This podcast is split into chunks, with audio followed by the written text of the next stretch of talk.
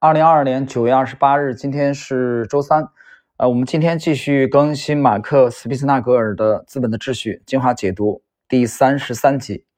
今天我们这个用三十三集啊，这个小节，这个小节在本书的第四章一百二十一页到一百二十三页，非常简短。这个小节的题目叫奥地利学派啊，我们用这个小节来结束本书第四章的学习。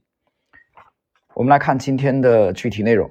蒙格尔大胆地承认了个人选择的优先性和人类行为的主观性，从而使经济学走上了一条不同的理论道路，远离了经验主义者和历史学派。个体，特别是消费者，是经济主体，因此研究的重心应该落在他们身上。奥地利学派的常用分析方法基于主观主义，尽管在某种程度上，每一个经济学家的研究方法都有所不同。蒙格尔也认识到，从目的论的角度来看，上游生产和下游生产啊，上游生产比如手段和下游生产消费者需求目的之间存在着一定的联系。这与那些认为目的论研究毫无价值而坚持科学主义的实证主义者是对立的。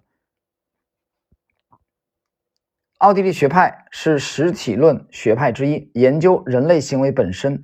他们眼中的世界是一系列绝对的。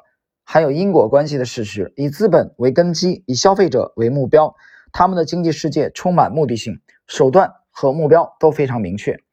熊彼特在蒙格尔1921年去世前，为纪念这位奥地利学派创始人，总结了一番他对经济学所做的贡献。蒙格尔不是任何人的弟子，他自己所创立的东西是独一无二的。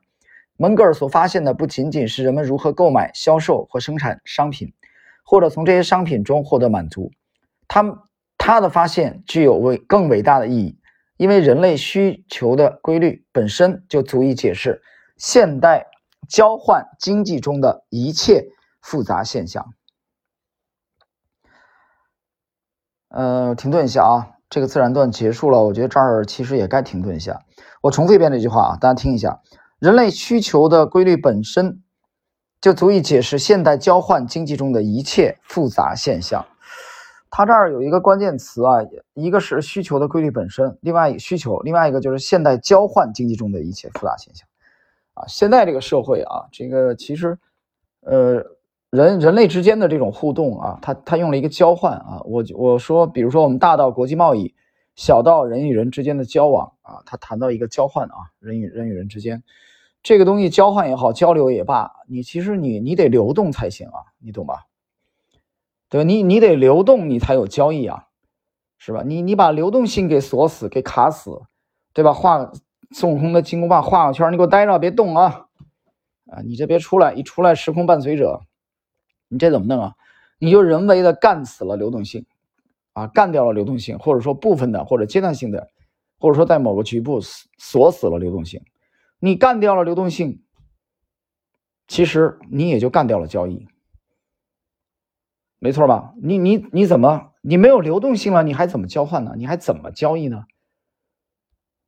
对吧？大家想一想，是不是这个道理？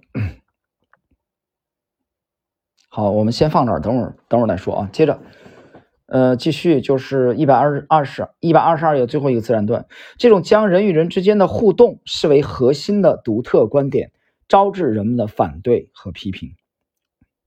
很经典啊，人与人之间的互动。作为核心的独特观点，这是谁独特观？这是奥派的，人与人之间的互动，是吧？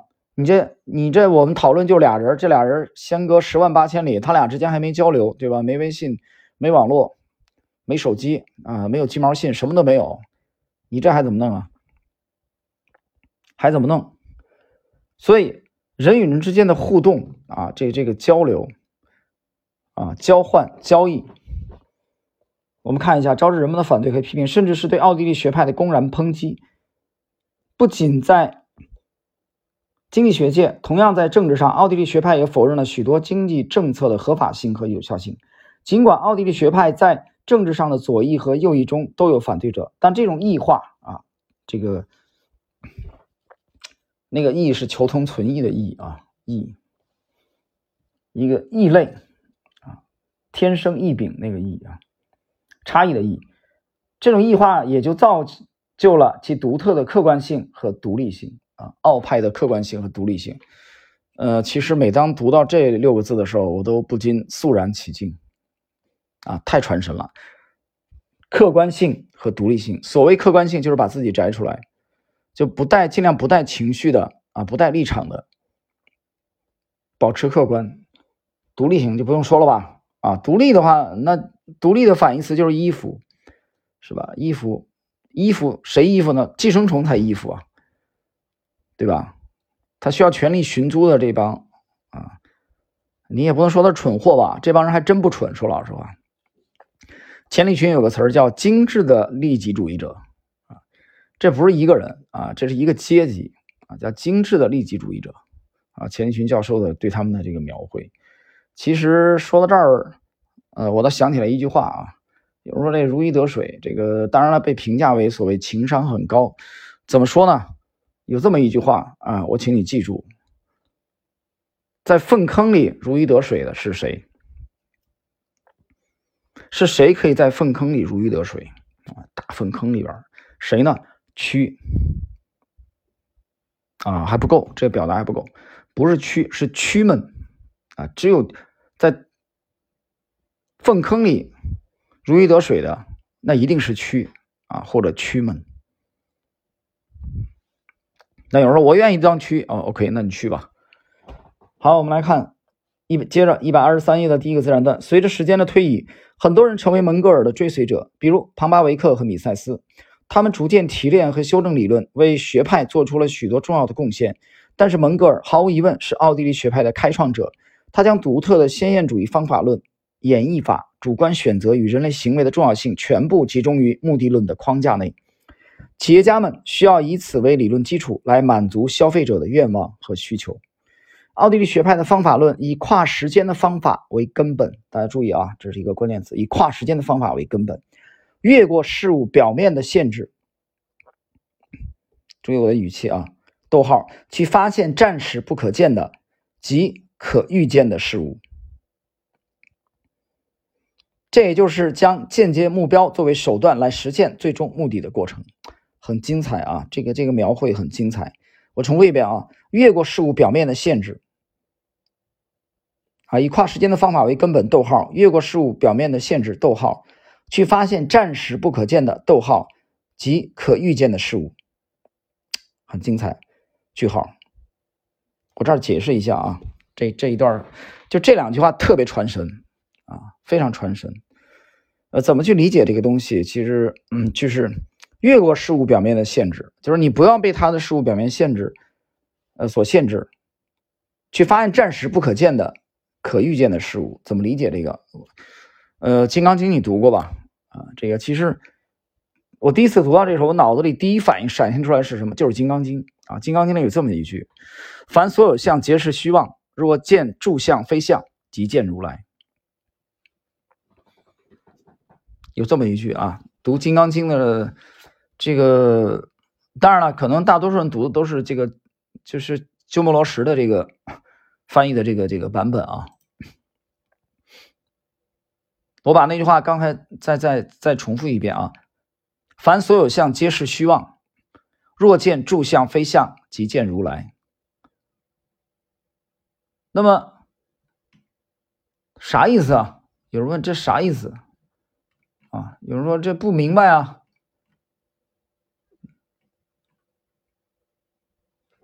我们把大概的意思讲一下，就是说一切就是你能你能看见的事物的外表啊，它往往是不真实的，是虚假的，也就是表象。